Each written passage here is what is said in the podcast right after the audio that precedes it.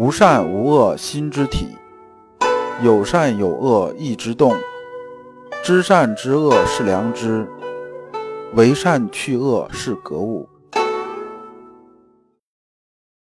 各位同道，大家好，我是老刘刘长志。您现在在收听的是由老刘播讲的《传习录》通俗讲解。老刘说心学，带您领悟心学入世的智慧。各位同道，大家好。今天我们继续讲解《传习录》，今天的题目是“穷理于良知”，对应的《传习录》章节是一三七。那么在这一讲之前呢，我们还是带着问题来听这一讲。这问题是一：学问究竟是什么？就是我们天天嚷嚷学问，学问，那学问究竟指什么？那么二，学问思辨笃的关系是什么？这学问思辨笃啊，是源于中庸。一会儿我们会详细讲一下。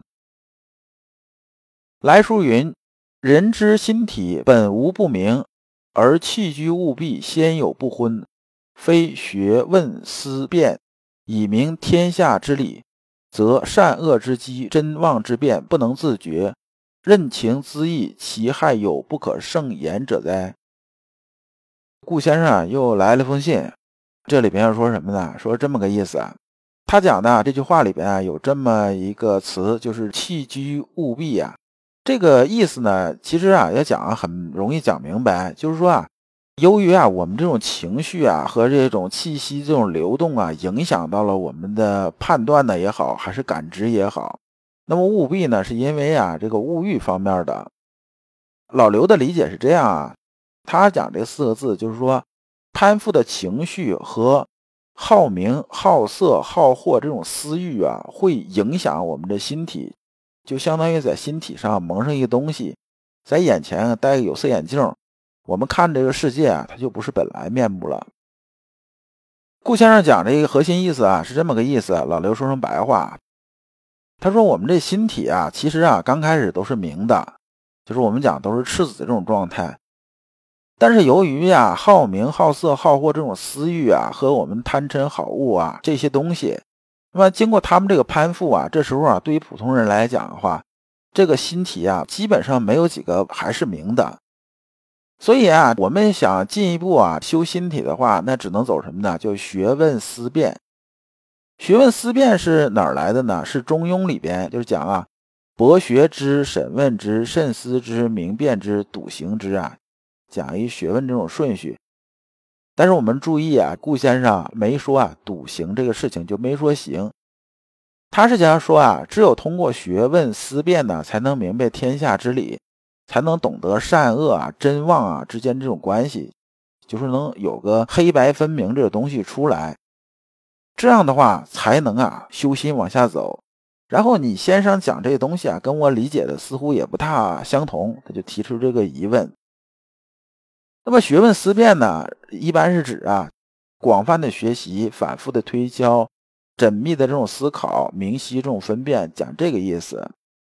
那么它里边呢，背景啊是什么呢？是朱熹这种观点。朱熹讲的意思是说呢，先要学问思辨，然后才能行。朱熹啊，就是把学问思辨这四个事情呢，都当成什么呢？当成知了，把笃行当成行。他的理论呢，还是把知行是分开的。那么顾先生写这东西啊，是基于朱熹啊这个观点来写的。关于学问这个事情啊，学问究竟是什么？老刘比较认同的是南怀瑾先生说的。南怀瑾先生原文是这么说的：学问不是文学，文章好啊，是说这个人呢文学好；那知识渊博呢，是说这人知识渊博，这也不是学问。那么学问呢，他并不在意啊，说你识字不识字。说，哪怕这人一个字儿也不认识，他也可能有学问。那什么是学问呢？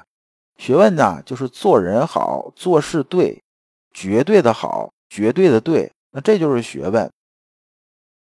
这里边呢，南先生特意强调了说，这个事情啊，不是我别出心裁这种解释，是什么呢？把整部《论语》研究完了，就知道孔子要强调的是什么。孔子讲究啊，是做人做事。如何完成做一个人，也就是我们一直强调的，我们学学问是为了入世。那入世干什么？不就是做人做事吗？所以啊，学问就是入世的做人做事。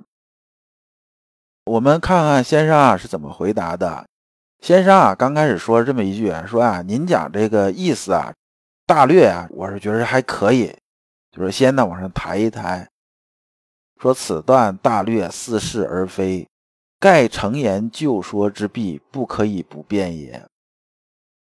是说呢，大概呢看着好像是对，因为你前面引用的是《中庸》里边的话呀，就是“博学之，审问之，慎思之，明辨之”啊，学问思辨呢，说的是这些东西，这东西呢肯定是没问题的。但是后边你讲这话就有问题了，因为朱熹讲的话是说啊，先知后行，他是把学问思辨当成知，笃行当做行，那么这问题就出来了。那么我啊，就给你解释解释。我们看先生下边怎么说的：“夫学问思辨行，皆所以为学，未有学而不行也。”这句话是说呢，学问思辨行啊，这五个事情啊，看似是五个事情，看似都是学的东西，但是啊，我们学的东西啊，必须得有型啊。你不行，那你这个学啊，就不能称之为学了。就最简单的例子吧，比如说现在大家很多人都开私家车，是不是？我们说这个人学开车，是不是？我们是指这人呢，他回头他能开车了，这叫学开车。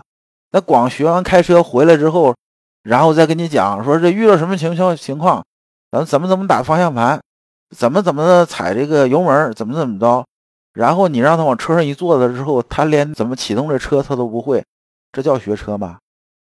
这肯定不叫学车呀。所以这个就不叫学了。所以啊，自古以来啊，千秋万世吧，未有学而不行者也。就是说，你学啊，得行，得实践，得真正能做这事儿，这才叫学。要不叫什么学呀？这就对应啊，南先生讲那个学问，学问呐，他是入世啊，你不入世，谈什么学问呐？所以先生下面就接着举例。如言学孝啊，说学孝亲这件事情啊，说你必须啊，弓下身子啊，把这事儿做了，这才算是学。就是说，至少你父母啊，觉着你这个心思到了，行为也到了，说你很有诚意来做件事儿。那不是说你坐这能说呀，说说了一大通笑这种道理，然后啥也没干，完这个老爷子这一年到头想见你一面都难，这肯定算不上孝，对不对？那么呢，你学射箭这些事情呢，肯定是说啊，能射到靶子上，这才算是学射箭。你不能说把理论呢说得很清楚，最后工作拉不开，那算不上学呀。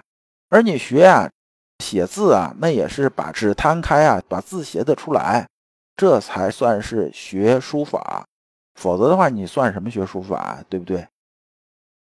所以啊，尽天下之学，未有不行而可以言学者，就是天下这些学问呢。没有什么干不来，然后光是空着天上说，专是纸上谈兵，这肯定是不算是学。那么这一段啊，先生把例子讲完了，先生接着说啊，学之始，故以记事行矣。说是啊，学这开始啊，就是行了，就是我们学这开车，从我们拿这个东西有这个想法，那就是行这种开始了。因为我们之前反复讲啊，行这种三个阶段，那么这个知和行啊，它之间呢一直是合一的。这里边笃行啊，就是踏踏实实的做事儿这个意思，它里边也有学层面这个意思。那么先生接着就把学问思辨行啊这个顺序大概讲了一下，说啊，我们学的时候啊，不可能没有疑问的。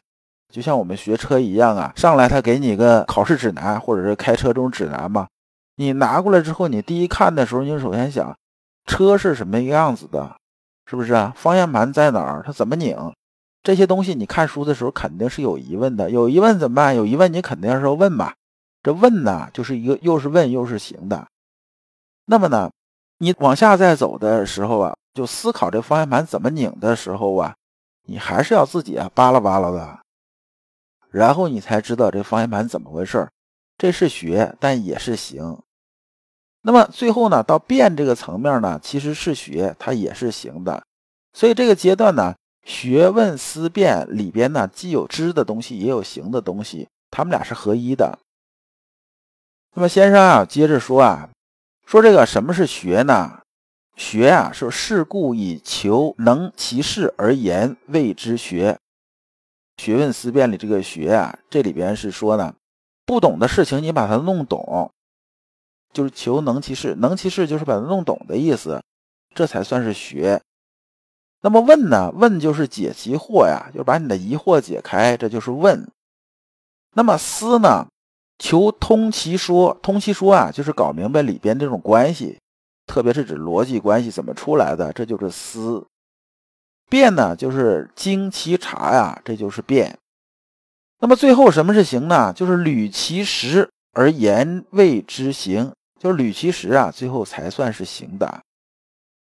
就是把这些东西真正落地，学车嘛，真正把车开走，而且呢拿着驾本能上得了路，这才是最后这个所谓笃行之这个行。这里边呢，当然也有知的东西。先生接着说啊，说这个五件事儿啊。其实啊，说是五件事儿，合起来呢就是一件事儿啊，就是我们讲啊，心理合一之体呀，就是我之前讲心理合一之体呀，就是所谓知行合一这件事啊。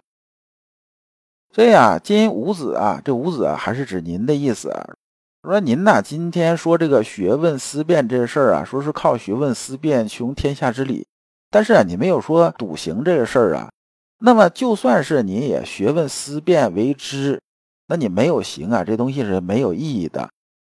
况且学问思辨里边本身就有行的意思，它就不全是知。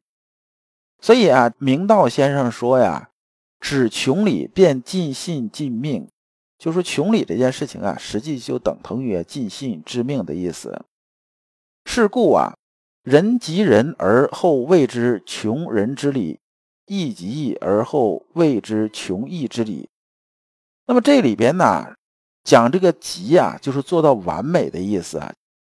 比如说啊，我把这个人呐做到完美，那么就算是穷人之理了；我把这义啊做到完美，那就是穷义之理了。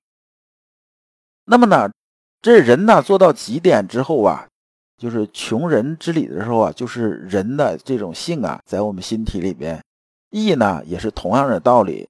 那么我们根据外发这些仁义礼智啊，这往回头看呢，其实意思跟这个人呐，这意思是一模一样的。所以天下这种事情啊，没有说是只有知没有行，或者是只有行没有知的事情，这本来就不是两件事儿，它本来啊就是一件事儿的。所以先生说不可以分为两节事宜。先生说到这段呢，后边做了一个总结。说天下万事万物之理不外于无心，而必曰穷天下之理是待以无心之良知而未足，而必外求天下之广比补增益之，是由悉心于理而为二也。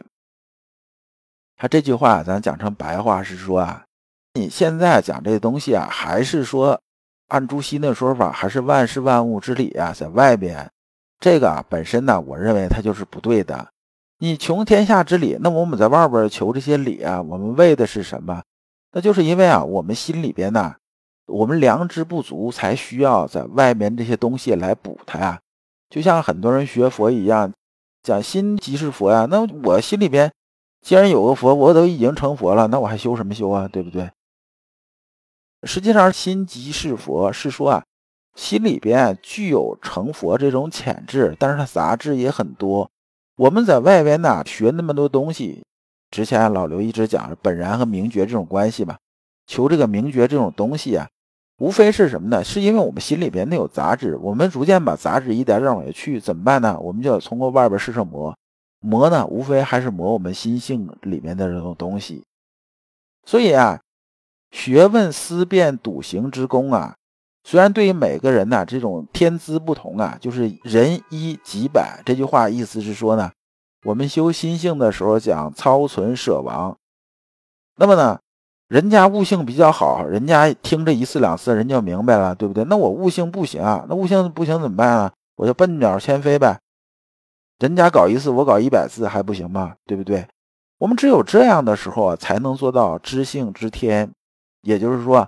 把我们的心里边的良知啊给透出来，把杂质给去掉，把心里边这个镜子啊磨得锃明瓦亮，磨得上面呢一点这个蒙蔽的东西都没有，什么东西从这一过都能照得出来。也就是说，我们反求诸其心，反求自己的这种心呐。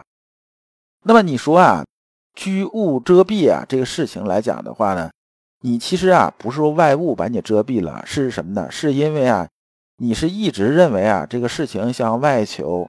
你既然一直向外求的话，那这个事情啊，它肯定是找不到本源呐。你这东西是扬汤止沸，解决不了根本问题，所以呢，心呢就一直被蒙蔽掉。先生这里边要举个例子，就像说一个人呐，眼睛啊有毛病了之后呢，他不是说啊好好吃药、好好治病、好好做手术，他不是干这个，他是觉得什么？他觉得我看不清楚东西啊，是因为这东西啊光线太暗，他就在外边找这种光明啊，说我看什么东西就给他往上加光线吧，他不治眼睛，那你说最后这眼睛他能自己好吗？肯定好不了嘛，所以啊。我们修身最后还是要修自己本心的，不是修外边的东西。如果啊，我们还是去修外边的东西的时候，追求外边的万事万物的话，就像啊治眼这个人这样，他眼睛不治，光是看外边，找外边的毛病啊，就这么可笑。那么最后先生啊说了一句，说这个啊，我说这个东西啊，可能啊你觉着我讲这些东西是有点尖刻了，但是呢，这个道理啊。它是啊，失之毫厘，谬之千里，这么一个事情啊，这不说清楚不行，不说清楚啊，容易啊误人子弟，容易啊把人家引到坑里边去。那么这一讲啊，我们就讲完了。下一讲我们讲啊义的体和用。各位同道，如果您对本集的内容有什么困惑，可以在评论区给老刘留言，老刘会抽时间给大家解答。感谢诸君。